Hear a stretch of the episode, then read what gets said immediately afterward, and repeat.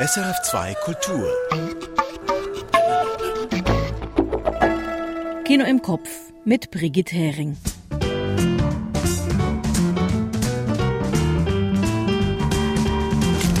George Wirsch hat mit Alice Rohrwacher über ihren Film La Chimera gesprochen. Er hat auch Michael Steiners Langstraßenkrimi Early Birds gesehen. Musikredaktor Benjamin Herzog spricht über den Schweizer Musikdoc-Film Beyond Tradition Kraft der Naturstimmen. Und Ann Meyer hat sich gefragt, warum immer noch so viele Filmschaffende analog auf Filmstreifen drehen. Ich habe dazu eine Tonspur und die Kurztipps. Jeder Film, nicht nur analog gedreht, sieht im Kino besser aus. Hier sind unsere fünf Kurztipps für Ihren Kinobesuch. La Chimera von Alice Rohrwacher. Grabräuber, die Tombaroli, mythologisch verwoben mit lokalen Bräuchen, Italianità, wilden Festen und Musik zu einem Fest von einem Film. La Chimera von Alice Rohrwacher. Mehr dazu später. Je verrai toujours vos visages von Jeanne Herry. Restaurative Justiz ist der Versuch, Opfer und Täter ins Gespräch zu bringen. Dieser Spielfilm spielt das packend und ehrlich durch. Je verrai toujours vos visages von Jeanne Herry. Rose von Nils Arten Opleo. Auf der Busreise nach Paris ist Ingers Schizophrenie eine Herausforderung für sie, ihre Angehörigen und die anderen Touristen. Ernsthaft und komisch zugleich mit Sophie Grobel, der einstigen Kommissarin Lund. Rose von Niels Arden Oplio. Interti aux Chiens et aux Italiens von Alain Huguetto. Die hinreißend und mitreißend animierte Geschichte italienischer Wanderarbeiter über Generationen. Interti aux Chiens et aux Italiens von Alain Huguetto. 20.000 especies de abejas von Estibalis uresola solaguren. Der achtjährige Coco weiß, er ist eigentlich Lucia. Einleuchtender als die schönste Szene dieses Films kann niemand vermitteln, wie wenig das Selbstverständnis eines Menschen von außen diktiert werden kann. 20.000 mil especies de abejas von Estibalis Uresola Solaguren. Und nun die wöchentliche Tonspur. Für den gesuchten Film sollten Sie nicht allzu tief im Filmgedächtnis graben müssen. Alright, folks. Showtime. Aus welchem Film stammt der folgende Ausschnitt? You draw far too much attention to yourself, Mr. Underhill.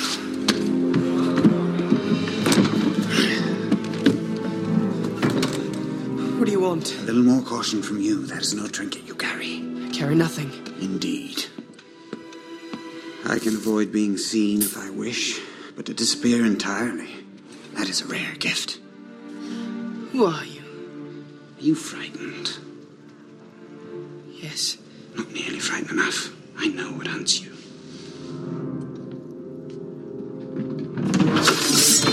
Let it go! Or I'll have you, long shanks! You have a stout heart, Apollo. But that will not save you. You no longer wait for the wizard Frodo. They're coming. Ja, und für alle, die nicht direkt auswendig mitgesprochen haben und die noch nicht unbedingt draufgekommen sind, für die gibt's am Schluss die Auflösung. Nun aber zu den aktuellen Filmen im Kino. Sie sind zwei Schwestern aus Florenz. Und beide sind aus dem zeitgenössischen italienischen Filmschaffen längst nicht mehr wegzudenken. Alba und Alice Rohrwacher. Alba als begehrte Schauspielerin, Alice als preisgekrönte Drehbuchautorin und Regisseurin. Alba spielt nun auch wieder eine Nebenrolle im neuesten Spielfilm von Alice Rohrwacher, La Chimera.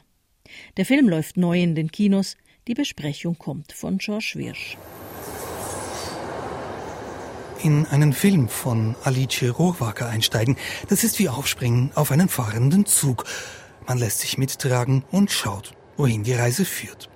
Tatsächlich beginnt La Chimera in einer Eisenbahn. Ein junger Berite, unrasiert, wird vom Schaffner geweckt. Der Bursche wirkt verschwitzt, nervös, er greift zur Zigarette. Die Mädchen im Abteil kichern. Auch ein Sockenverkäufer gesellt sich zum Gespött. Schaut her, der Arme muss rauchen, damit man seinen Schweiß nicht riecht. Mamma, io una cosa così l'ho sentita solo a Regina Celi quando l'incazzo. Eh, basta, ma che cazzo! Nicht mal im Kittchen hat's derart gestunken. Da haut der junge Mann dem Verkäufer eine rein. Das mit dem Gefängnis, das war zu viel. Denn ja, Anthony wurde tatsächlich aus der Haft entlassen. Ein Ex-Sträfling, unterwegs in Italien, womöglich zum nächsten Verbrechen. Das könnte aus einem Western stammen sagt Alicia Rohrwacker. E mi sono sempre quindi immaginata sì un, un inizio classico western, però in realtà è sbagliato. Es ist ganz anders. Anthony ist kein Westernheld. Er sei zwar beliebt bei Mädchen, doch selbst damit könne er nichts anfangen. Ha molto successo con le ragazze, però non, è, non ci sa fare. Eh, sembra un inizio, non si capisce il tono, ma la musica gloriosa che lo accompagna ci fa capire che è ridicolo, è un eroe ridicolo. Noch sei der Ton des Films unklar, aber die pompöse Musik mache deutlich, Anthony sei ein lächerlicher Held. Barocke Klänge, ein winselnder Hund, warum auch nicht, vergleichbare Stilbrüche folgen.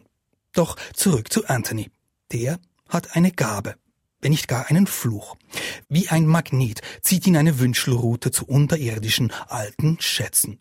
Und dank diesem siebten Sinn plündern er und seine Kumpane verschollene Gräber mit etruskischen Fresken. Aber dafür musste Anthony schon einmal hinter Gitter und auch diesmal wird's knapp.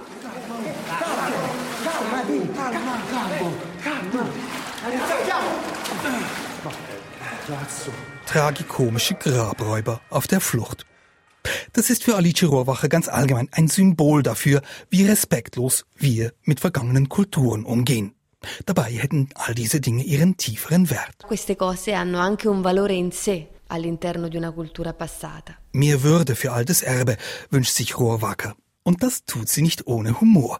Spätestens als im letzten Filmdrittel Alices Schwester Alba Rohrwacker chargierend auftritt als eine skrupellose Antiquitätenhändlerin, da wird klar, La Chimera ist nicht nur eine bizarre, märchenhafte Metapher, sondern auch eine bissige Kunstsatire. Ein Beitrag zum italienischen Spielfilm La Chimera von Alice Rohrwacher. Zu sehen zurzeit in den Schweizer Kinos. Mit seinem neuen Film Early Birds eröffnete Regisseur Michael Steiner die neuen Frame-Kinos in Zürich zum Start des Zürich Filmfestivals. Nun kommt der Film regulär ins Kino. Josh Wirsch hat Caroline Lüchinger erzählt, was der Zürcher Thriller taugt und ob man ihm anmerkt, dass er eine Netflix-Produktion ist. Early Birds von Michael Steiner, ein Zürcher Langstraßenkrimi, heißt es. Steiner ist der Mann hinter Filmen wie Sennetunschi oder Wolkenbruch. Was kommt dieses Mal? Also laut Werbetext ist dieser Early Birds in Anführungszeichen ein Neo-Noir-Thriller. Und äh, jetzt, wo ich es gesehen habe, kann ich das übersetzen. Also der Film geht so, das ist eine harte, schnelle Geschichte mit Drogendealern in schicken Jacken und dann mit abgebrühten Polizisten, die haben so sexy Schulterholster.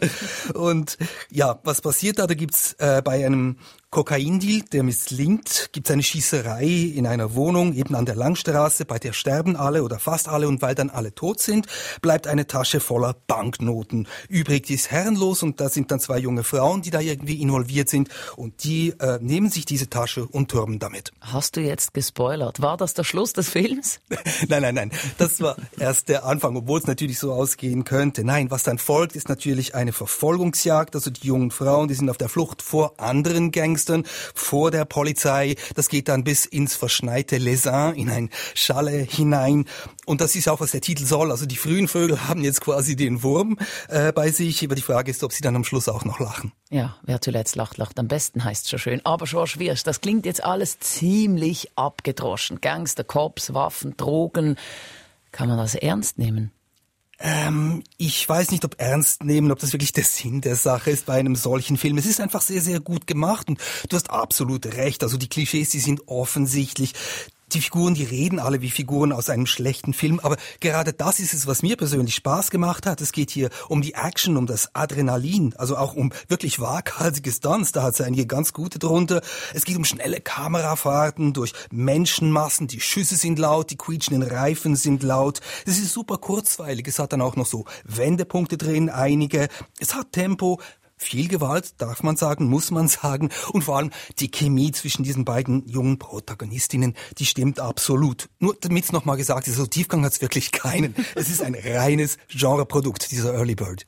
Darüber haben wir jetzt gar noch nicht gesprochen. Netflix, der Streamingdienst, hat den Film produziert. Merkt man das? Ähm, man muss sagen, äh, der Film ist jetzt in Zusammenarbeit mit Netflix entstanden, was auch immer das heißen soll. Es ist keine reine Netflix-Produktion und das bedeutet auch, der Film kommt dann im Oktober wirklich bei uns in die Schweizer Kinos. Und das eine gute Weile, bevor er auf Netflix läuft. Ich würde auch dazu raten, ihn im Kino zu sehen, eben weil es ein Film ist mit Lautstärke, mit Drive. Aber du hast was anderes gefragt. Du hast gefragt, ob man Netflix herausspürt. Und da würde ich ganz klar sagen, das spürt man insofern, ja, man spürt's, weil diese Form von Action ist international. Also was dieser Early Birds bietet, das wird verstanden von Hongkong bis Honduras. Das kann man überall zeigen, weltweit. Und man muss sich auch überhaupt nicht verstecken damit. Schorsch Wirsch über Early Birds von Michael Steiner. Jetzt im Kino. Beyond Tradition, so heißt ein Dokumentarfilm von Rahel von Gunden und Lea Hagmann, die auch als Musikjournalistin für SRF arbeitet. In ihrem Film gehen die beiden Regisseurinnen drei Gesangstraditionen nach. Dem Appenzeller Naturjodel, dem Joik der Sami und dem speziellen Gesang eines georgischen Jugendchors. Benjamin Herzog hat sich den Film angesehen. Manchmal braucht es keinen Text. Ja, oft ist sie textlos, diese Musik. Das zeigt der Film Beyond Tradition von Lea Hagmann und Rahel von Gunten. Textlos, aber stark im Ausdruck. Sei es wie hier mit diesem georgischen Chor, sei es mit traditioneller Musik aus dem schweizerischen Appenzell oder in den Gesängen der Sami im Norden Norwegens, Schwedens, Finnlands. Drei unterschiedliche Stile, drei Arten, wie und wo diese traditionelle Musik ihren Platz hat. In der modernen Schweiz, so zeigt der Film, kommt sie losgelöst von ursprünglichen Kontexten, hauptsächlich in Konzerten, Theatern zur Geltung. Kaum anders im ländlichen Kontext der Sami und der Rentierzüchter dort. Die Arbeit mit den halb wilden Tieren die einen beachtlichen Platz im Film einnimmt, lässt kaum Ruhe zum Singen. Der Joik-Gesang kommt dort ebenfalls auf die Konzertbühne in moderner Form mit Schlagzeug und Tuba.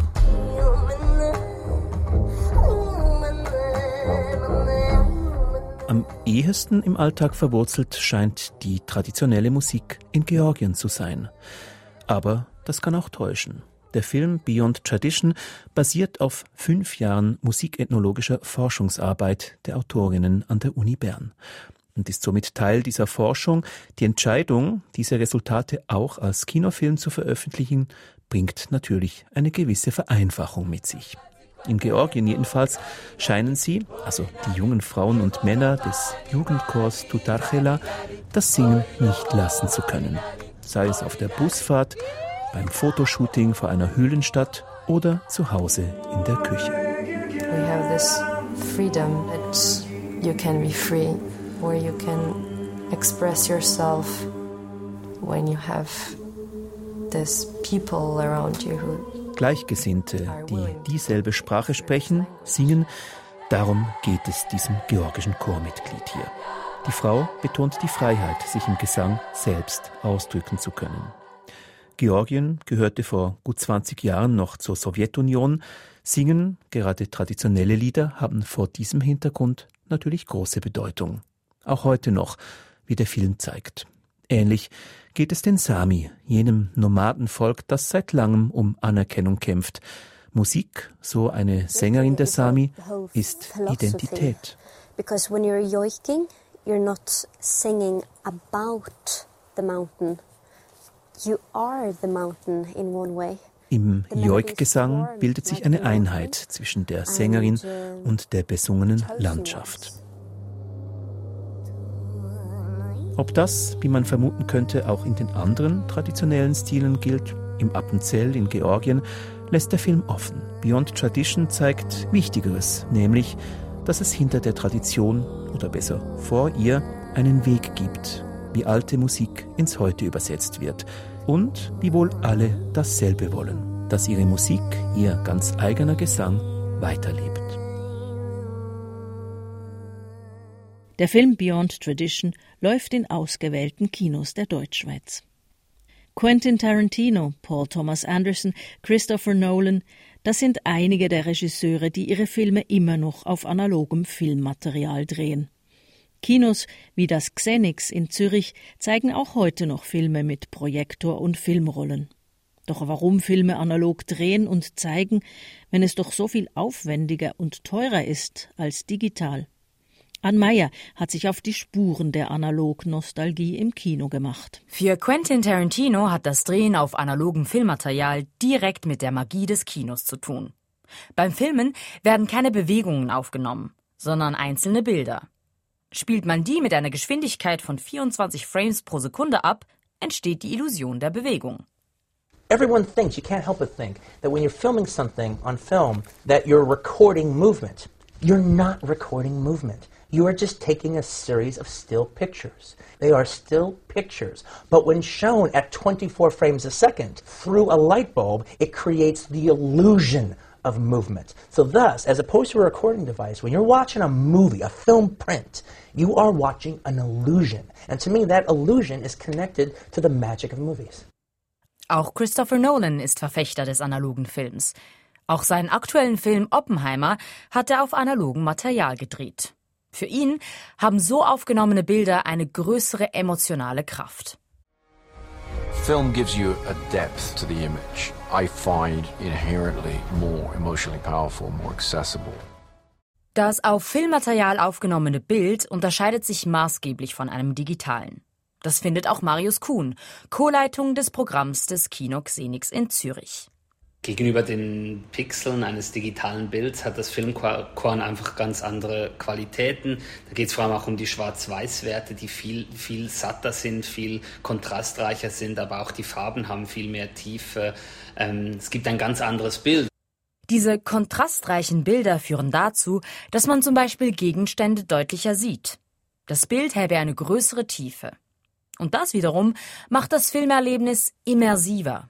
Das Bild wirkt natürlich nochmals intensiver, wenn genau all diese Elemente äh, nochmals stärker so funktionieren. Das heißt, das Eintauchen in den Film ermöglicht das sicherlich auch nochmals ein bisschen mehr. Doch warum auf Filmmaterial drehen, wenn die Bildbearbeitung in der Postproduktion digital verläuft? Zum einen hat das mit Effekten zu tun, die Filmen erst nach dem Dreh hinzugefügt werden. Zum anderen muss man die Filme auch digital zeigen können. Denn nur wenige Kinos verfügen noch über Filmprojektoren.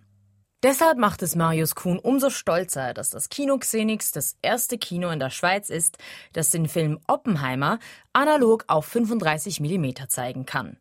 Schließlich werden sie auch so dem Wunsch des Regisseurs gerecht. Denn Christopher Nolan will, dass seine auf Film gedrehten Filme auch auf Film gezeigt werden. Marius Kuhn beobachtet großes Interesse, Filme analog zu schauen. Dieser Trend wird von berühmten Regisseuren wie Nolan gefördert. Ein Trend, der der Kinokultur guttun könnte. Besonders zu Zeiten von Streaming. Denn das analoge Erlebnis gibt es nur im Kino. Es ist ein gemeinschaftliches Erlebnis, bei dem es für manche auch auf ganz kleine Details ankommt.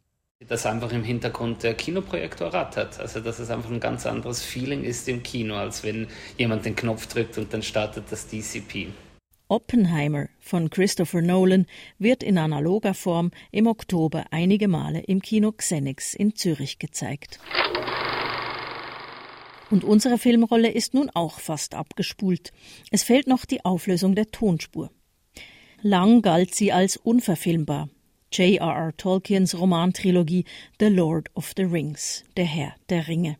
Die Saga um die sieben Gefährten, Hobbits, Menschen, Zwerge, Elfen, die einen bösen, mächtigen Ring zerstören wollen, dafür aber ins Land des Oberbösewichts Sauron eindringen müssen, schien zu komplex.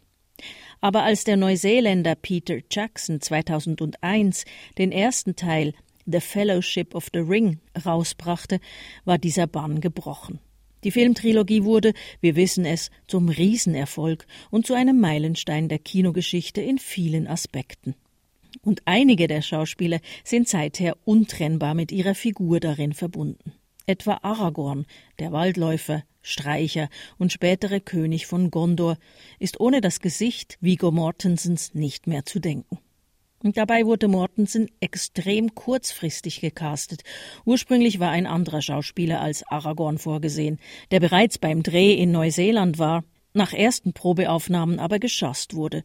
Mortensen wurde kurzfristig eingeflogen, der Rest ist Filmgeschichte. Die gespielte Szene ist sein erster Auftritt im Film und sein erstes Treffen mit dem Hobbit Frodo und dessen Begleiter. Frodo solle, so Aragorn, nicht so viel Aufmerksamkeit auf sich ziehen, denn die Bösen seien ihnen bereits auf der Spur.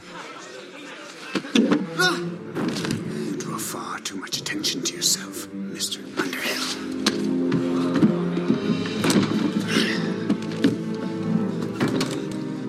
want? A little more caution from you. That is no trinket you carry. I carry nothing. Indeed. I can avoid being seen if I wish, but to disappear entirely, that is a rare gift. Who are you? Are you frightened? Yes. Not nearly frightened enough. I know what hunts you.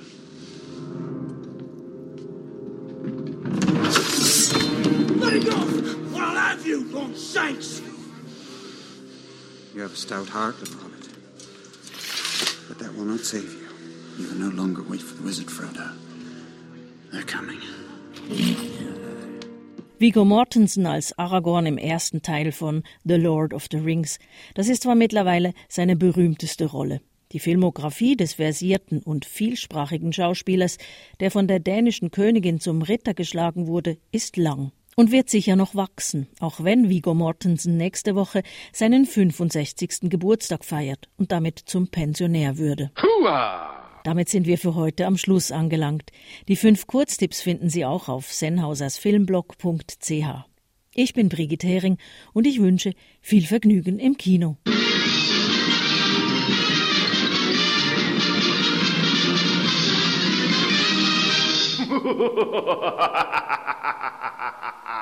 Erfahren Sie mehr über unsere Sendungen auf unserer Homepage srf.ch.